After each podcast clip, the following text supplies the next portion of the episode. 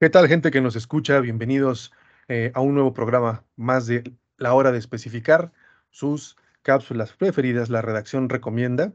Les habla Christopher García, editor de revista Especificar, y como en cada ocasión tengo el gusto de que me acompañe mi colega y amigo Ángel Martínez, que compartirá estos micrófonos el día de hoy, la tarde de hoy, en el momento en que nos estén escuchando. ¿Cómo estás, Ángel? Muy buena tarde, amigo, muy buen día. ¿Qué te dicen estos cambios de clima? Que van a ser creo que parte de, lo que vamos a platicar hoy.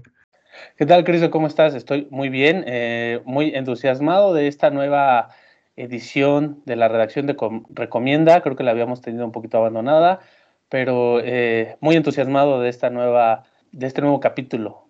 Sí, fíjate que yo también me siento entusiasmado. Tuvimos eh, antes de esta grabación una entrevista, pues como siempre, muy, muy agradable y creo que disfrutable para todos los que eh, ya la hayan escuchado y para quienes no, se las, se las recomendamos como parte de, la, de, las recomendaciones de la redacción. Esta entrevista que tuvimos con Mónica Padilla de Sloan y pues platicamos con, sobre temas de, ya saben, de baños comerciales, que es el, el fuerte de, de Sloan como compañía, pero también de, pues del tema de la salud y de, el cuidado del agua, ¿no? Que también es parte importante de la misión de estas, de esos productos que la marca, que la marca ofrece. Le mandamos un saludo, por supuesto, a Mónica Padilla y a toda la gente de Sloan, eh, muy buenos amigos todos, pero Hoy quiero contarles eh, que tenemos preparado para ustedes un programa enfocado en la desalación de agua o desalinización, como mejor quieran llamarla. Ambas eh, opciones son posibles porque es un fenómeno que está eh, creciendo a nivel mundial y, México no es la excepción. Entonces quisiera que entráramos en materia, si, si no tienes inconveniente, pero no directamente sobre la desalación, sino más bien por qué, por qué, crees, por qué está em, poniéndose en boga, por, por decirlo de alguna manera, o, cobrando más relevancia, ¿no? El, tema de la desalinización. Pues como lo mencionaba, hay, muchas cosas que están em, afectando la calidad del agua que tiene a su disposición el ser humano en todo el planeta. Eh, México, pues ya lo sabemos, Monterrey acaba de vivir una, una de las peores crisis que se han registrado en la historia de México y del Estado eh, particularmente, debido a la escasez de agua.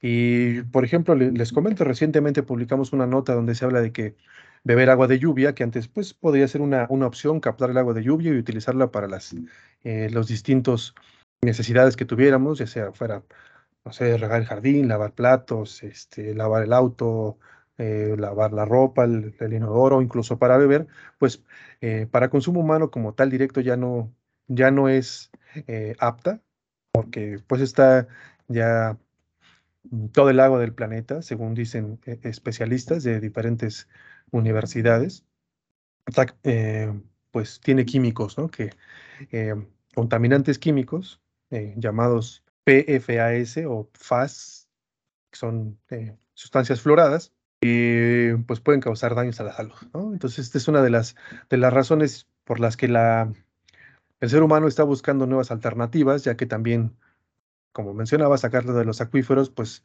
no es, no es muy rentable actualmente debido a que ya están sobreexplotados, ¿no, camarada?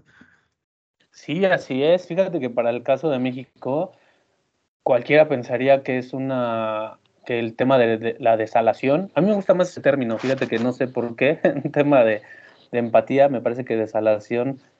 Está más fácil decirlo, ¿no? Creo que, creo que siento que se acerca más al, al propósito es un tema de mero gusto. Desalinización me parece más rebuscado, pero en fin, la desalación, cualquiera pensaría que es, que es un tema hasta cierto punto actual, pero en México, digamos, el uso de plantas desaladoras tiene ya desde la década de los 70, es decir, ya es una, es una tecnología que va por su quinta década de uso en México. Ya por la sexta, ¿no, camarada? Ya casi la sexta. Entonces, imagínate que a 60 años sigamos viendo esto como, como un boom. Eh, está interesante, ¿no? También saber por qué se sigue viendo como, como algo innovador cuando ya debería existir un marco completo, legal, quiero decir, que, que, establezca cuáles son las... Eh, los límites, las ventajas, las, este, las áreas de oportunidad e, en, cada uno de los de las zonas en donde son posibles este, o viables, ¿no? Sí, sin duda. Y, y, pues creo que es algo que eh, este tipo de estas preguntas que tú estás, o más bien estos em, señalamientos que estás haciendo en, relación con el tema, se van a, se van a resolver pronto. Ahí les adelantamos que te vamos a publicar un artículo justo donde se abordan eh, estos aspectos sobre la, la normativa que rige a la, a la desalación de agua en México en México, desde luego, pues porque es el, país que conocemos, en el que vivimos y donde tenemos acceso a las normas. Cada país tiene sus propios marcos eh, regulatorios y sus propias reglas para, para que se pueda jugar en, esa, en la cancha de la desalación. Eh, porque sí, dices, dices bien, amigo, hay, hay unas eh, lagunas, diría, bastante pronunciadas en relación con, con, cómo se debe o no se debe trabajar con el, con el agua de mar, que es obviamente la fuente de donde se, se alimentan las desaladoras, ¿no? En este, en este caso. Y sobre todo, pues cuando México tiene un, gran territorio eh, con acceso al agua de mar y, por qué es que no se ha em, explotado más, como bien dice, si desde hace ya 50 años o poco más, pues están en, en uso en diferentes partes del país, ¿no, amigo? Ahora que mencionas a este, al artículo que vamos a tener con, con próximamente con una persona especialista de, de, Danfoss eh, acerca de, justamente las, la desalinización, las ventajas que ofrece. Nuestro entrevistado justamente ponía este sentido, ¿no? De, decir, las ventajas de la desalación eh, están bien establecidas o, muy bien, bien marcadas. Eh, los problemas siguen corriendo en dos sentidos, ¿no? El tema eh, de, energía, del uso de la energía. Al final de cuentas son, son este, instalaciones que requieren mucha energía. Y el otro es el, tema de, lo, de la cantidad de sal que producen este, y dónde se deposita esa sal. Es decir, debe haber un marco eh, bien reglamentado y bien preciso en el que cada proyecto debe saber qué va a hacer con la sal que produce o con la, con la sal que va quitando al agua, ¿no? Y este, aquí ah, hay, datos interesantes a este sentido. En este sentido, a mí me gustaría remitirme a uno que, bueno, seguramente este Christopher también lo iba a mencionar, pero por ahí en, el portal de especificar, hace poco subimos una, un artículo que nos compartió la gente de, de, Veolia, ajá, el director comercial, Juan Pablo Rodríguez, en donde dice que la cantidad de sal o salmuera que se produce, eh, si contamos todas las, plantas desaladoras del mundo, las cuales hasta el momento y según la ONU se contabilizan en 16 mil plantas desaladoras, bueno, estas plantas producen 142 millones de metros cúbicos de salmuera diariamente, pero traduciéndolo en términos visibles, eh, eh, nos comenta Juan Pablo, es como si se cubriera la superficie del estado de, la Florida por 30 centímetros de sal. Eso es lo que produce en el tema de medioambiental se ha hecho mucho énfasis, ¿no? En qué tanto es sostenible esta práctica o dado el lo que se desala, pues, ¿no? Y lo, que se lo que se, se regresa al mar, ¿no? De, digamos es que se le quita agua y se le regresa la misma cantidad de sal. ¿no? Y esa concentración de sal es lo que, pues uno de los inconvenientes que señalan, ¿no? Sobre todo, obviamente, los, eh, los activistas ambientales, que son obviamente eh, su enfoque, pues es preservar el equilibrio ecológico de los mares, y pues explican que el, la concentración de, de, sal al ser mayor cuando lo, lo regresas al mar, pues puede afectar el equilibrio del ecosistema marino, ¿no? Pero fíjate que es interesante, este camarada, que ahora que mencionaste el artículo que, que, está pronto, pronto a salir, el, entrevistado de, de Danfos que platicó con, con nosotros, él es el, eh, el, encargado de la división de eh, bombas de alta presión. Él nos ha explicado, pues obviamente, que la, la parte que, que aporta Danfos, pues es por el lado de la reducción del, del consumo de energía, ¿no?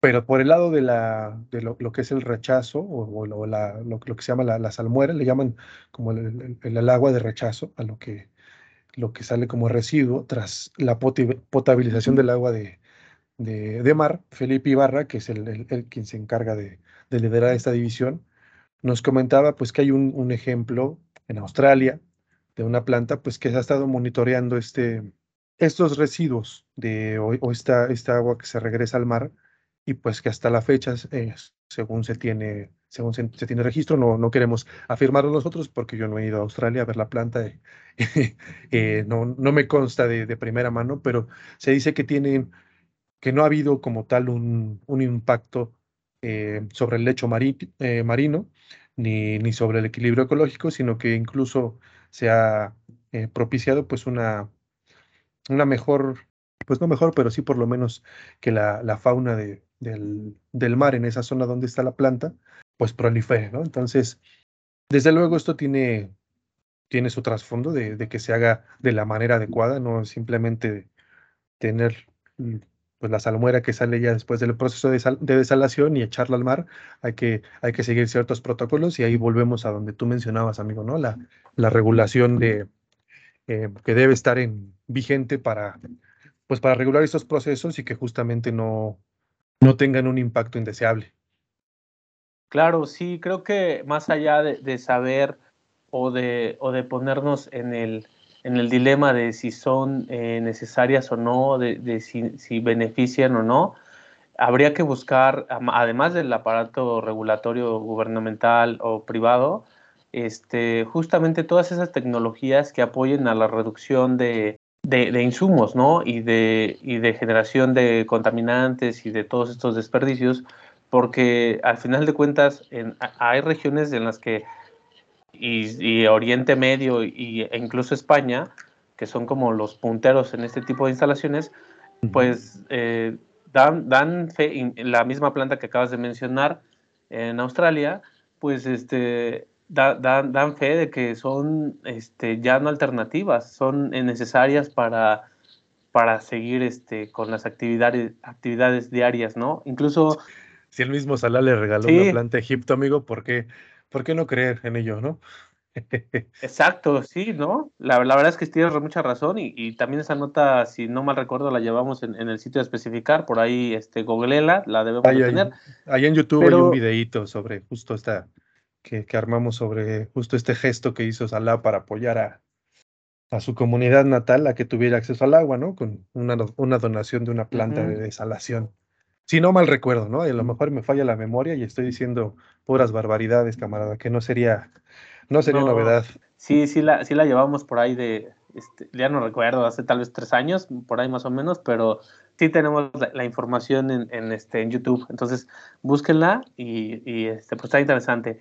Y también, justo retomando la parte de, este, de este reciente artículo que nos compartió la gente de Veolia, hablando de las alternativas que existen, pues una de las alternativas que, está haciendo la Agencia Nacional de Investigación de Arabia Saudí, ellos van a construir una planta desaladora que pretenden que sea la, más grande del mundo y este bueno pero pero esta ya tiene un enfoque sustentable en algún sentido no ya, ya es una una instalación que va a contar con energía solar, que va a contar con concentración fotovoltaica y que va a apostar por la osmosis inversa, que también otro de los, de los puntos eh, que dicen los investigadores y los que saben, es que dentro de las tecnologías que existen justo para la desalación, la de osmosis inversa es de las más nobles, ¿no? Entonces, esta planta va, va a contar con ese sistema y, bueno, la intención es que hacerla lo más, lo más sustentable es que se pueda. Entonces creo que para el caso de México deberíamos también este, ver opciones así.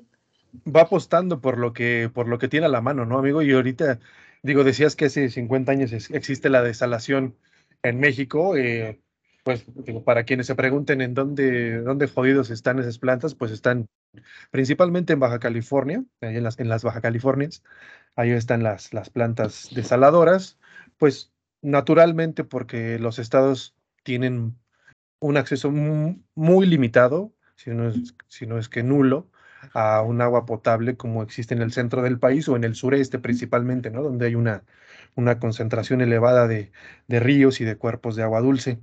En la península de Baja California, pues no hay tal y pues se tiene, se tiene que recurrir al, eh, al agua de mar como ustedes pueden imaginarse, bastante abundante, ¿no? Y ahí es donde sí hay, pues varias decenas de, plantas ya en operación. Eh, pero decía que lo, importante de todo esto, y, digo, echar, echar mano de lo que de lo que se tiene al alcance, pues ahora que la, lo que tú mencionabas, amigo, ¿no? La, sustentabilidad ahorita es, un, es algo que ya no, ya no es moda, ya es más bien parte de lo que debemos integrar en nuestra vida diaria y pues las, eh, las fuentes de energía renovables eh, prácticamente están en, todas partes, ¿no? Y, e integrarlas en un sistema eh, donde uno de los puntos flacos o que debe resolverse es justo el consumo de energía, pues echar mano de esta, de esta solución que puede eh, permitir la alimentación de la planta por medio de una, de una energía renovable, pues creo que resolvería una de las, de las problemáticas que, que se le, o de uno de los obstáculos que se le ponen, o quizás una de, las críticas que tiene eh, ese tipo de plantas, ¿no? que es obviamente el gran consumo de energía para el, eh, para el bombeo del agua y de, los procesos. Em, y pues creo que tú lo decías bien también, amigo, no, es, no se trata de ver si son positivas o son, o son negativas, sino más bien cómo hacerlas o cómo sacarles el, mayor provecho y, de la manera que sean con, un impacto menor, ¿no? O el menor impacto que se pueda generar. Eh, ahorita que dijiste eso, recuerdo que una vez estaba en una, en una conferencia sobre sobre un proyecto de, energía eléctrica como tal, ¿no? Pero había, hablaba, la, persona que estaba dando la conferencia no hablaba del, proyecto de electrificación como tal, sino del estudio que requiere previamente un, eh, cualquier proyecto de tipo de infraestructura, que es el, el, proyecto o el informe de impacto ambiental, ¿no? Que va a tener un proyecto.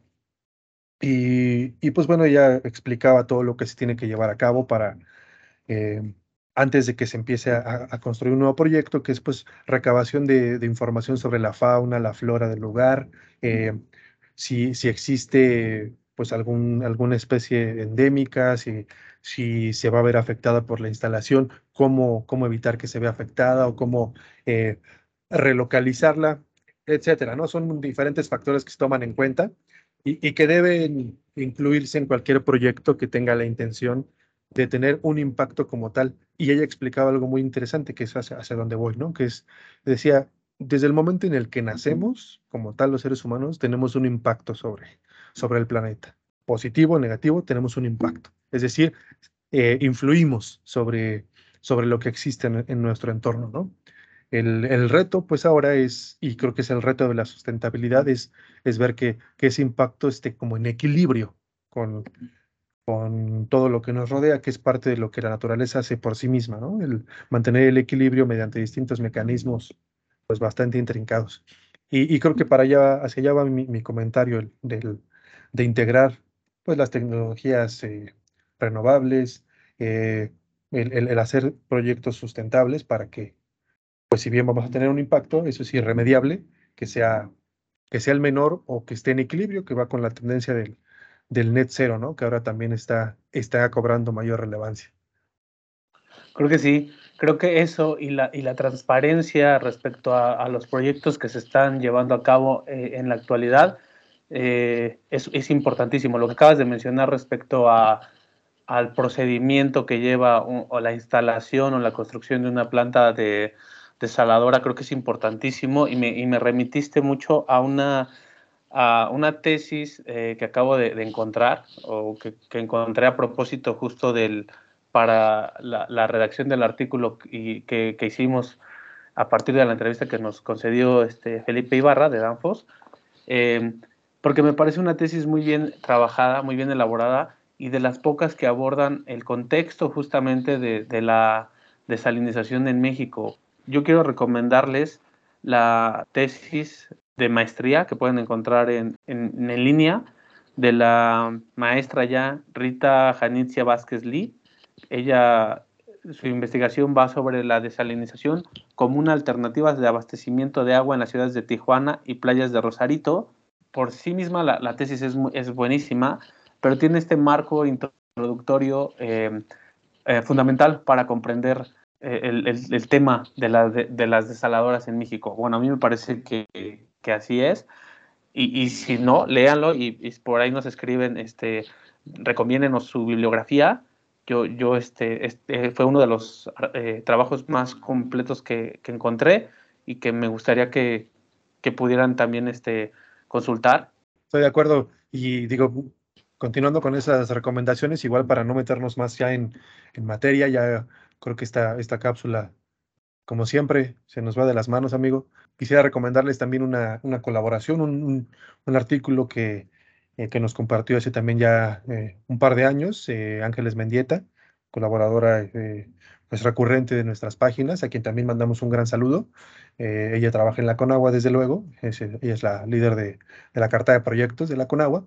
nos compartió justo un, un, artículo sobre la desalación y habla de las tendencias en el mundo sobre, sobre esta, con un especial, especial enfoque en lo que se hace en México, ¿no? pero también una, una recomendación eh, que les puede ser muy útil para comenzar a armar este rompecabezas de, de la desalación de agua en México y, y, pues seguir investigando, porque creo que es un, como lo dice el título de esta nota de, de, de Ángeles, es una tendencia de orden mundial que, que va a seguir creciendo y expandiéndose. Bueno, yo también quiero aprovechar para, uno, uh, comprometer a Christopher hacia el final de la grabación.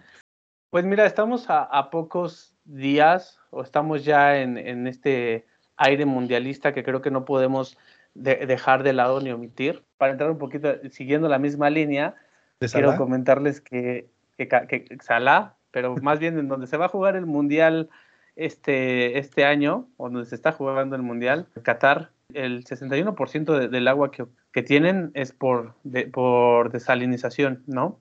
Entonces, este, tienen 12 plantas desalinizadoras repartidas a lo largo del país. Entonces, digamos, para estos países eh, ya no es este extraño ni ajeno el tema de, de las desaladoras, ¿no? No, no se trata de una alternativa, ¿no? No, y, pero además me pareció un dato curioso que este me pregunté en la, en la mañana, pues cuántas este, desalinizadoras habrá en Qatar, ¿no? Ahora que, que está el mundial y que se y que todo va a suceder allá. Este, y bueno, para los que estaban también preocupados como yo, este, existen 12 y el 61% del agua disponible es, es a través de, de, este método, ¿no? En ese sentido, quiero preguntarle a Christopher cuál es su pronóstico para el, el, Mundial y, y, ver este, en el próximo episodio si, si le atinó o hasta dónde se quedó, ¿no? Yo también daré mi pronóstico, obviamente. Mira, yo, lo único que lamento, amigo, es que Salah no vaya a jugar. O sea, qué lástima que eliminaron Egipto. Pero bueno, creo que estoy un poco indeciso. Creo que, creo que Francia, otra vez. mi cuñado dice que ve muy fuerte a Brasil y a Portugal. Pero yo creo que Francia trae, trae Argentina también trae ahí lo suyo. Pero creo que, creo que me voy a ir por Francia. Sí. Ok, Francia, definitivo. Sí, cuando vean a Benzema y a Mbappé levantando la copa, pues ya nada más se acuerdan de mí. Yo sí me voy a ver muy romántico. Yo sí quiero. Nada más no voy a decir que México, amigo, ¿eh? eso sí es demasiado romanticismo, camarada. Sí, no, eso sería como, desquiciado, quizá un poco, ¿no? O, que de plano no te gusta el fútbol y no ves fútbol, ¿no? También, mejor di, no, no me gusta. Así es. no, yo, yo creo por la, la verdad, por la inercia que he visto eh, de fútbol que han desplegado, yo creo que eh, Argentina puede ser el, el, campeón. Sería, no sé si sea, sea, mucha recompensa para Messi, pero al equipo completo lo veo dinámico, lo veo fuerte y lo veo rápido. Entonces, ahí mi apuesta sí va por Argentina esta vez. Pues bueno, ojalá que les haya gustado esta charla sobre la desalación de agua. Eh, seguro como ustedes se habrán dado cuenta, tocamos como muy por encima el, asunto, así que les recomiendo, les recuerdo todas estas eh, sugerencias que, de lectura que les hicimos a lo largo del, del episodio, vayan al sitio web de Especificar, www.especificarmag.com.mx. Eh, si le dan en el buscador de salación, eh, les aparecerá todos los artículos, notas, eh, columnas de opinión, que hemos llevado al respecto. Desde luego no esperen una, biblioteca entera, pero sí por lo menos lo suficiente para comenzar a, eh, entender este, este fenómeno y pues también compártalos con, con sus amigos, con su familia, con los más jóvenes, porque también es una tendencia que les va a tocar a ellos. Y pues también agradezco otra vez la presencia de Ángel Martínez, siempre es un placer platicar con él y les recuerdo también nuestras redes sociales para que nos sigan y se mantengan al pendiente si, si no pueden visitar nuestro sitio web, por lo menos en las redes, eh, se van a dar cuenta cuando publiquemos nuevas cosas sobre la desalación de agua y muchos otros temas eh, vinculados con este recurso y con pues con los que ya saben que, trabajamos, ¿no? Que es aire acondicionado, refrigeración, protección contra incendio, construcción, plomería, baños, cocinas y lo que se les, se les vincule. Eh, síganos en Instagram, en Facebook, en Twitter, en... Fíjate, ahí tengo un problema con, con Twitter. Me estaba burlando el otro día de quienes dicen Twitter, pero yo digo Twitter, entonces Twitter lo digo otra vez, LinkedIn y pues los videos que subimos eh, no tan frecuentemente como quisiéramos, pero sí también ahí en YouTube. Gracias por escucharnos, eh, esténse pendiente al próximo episodio de La Hora de Especificar. Tengan un excelente momento donde quiera que se encuentren y nos escuchen.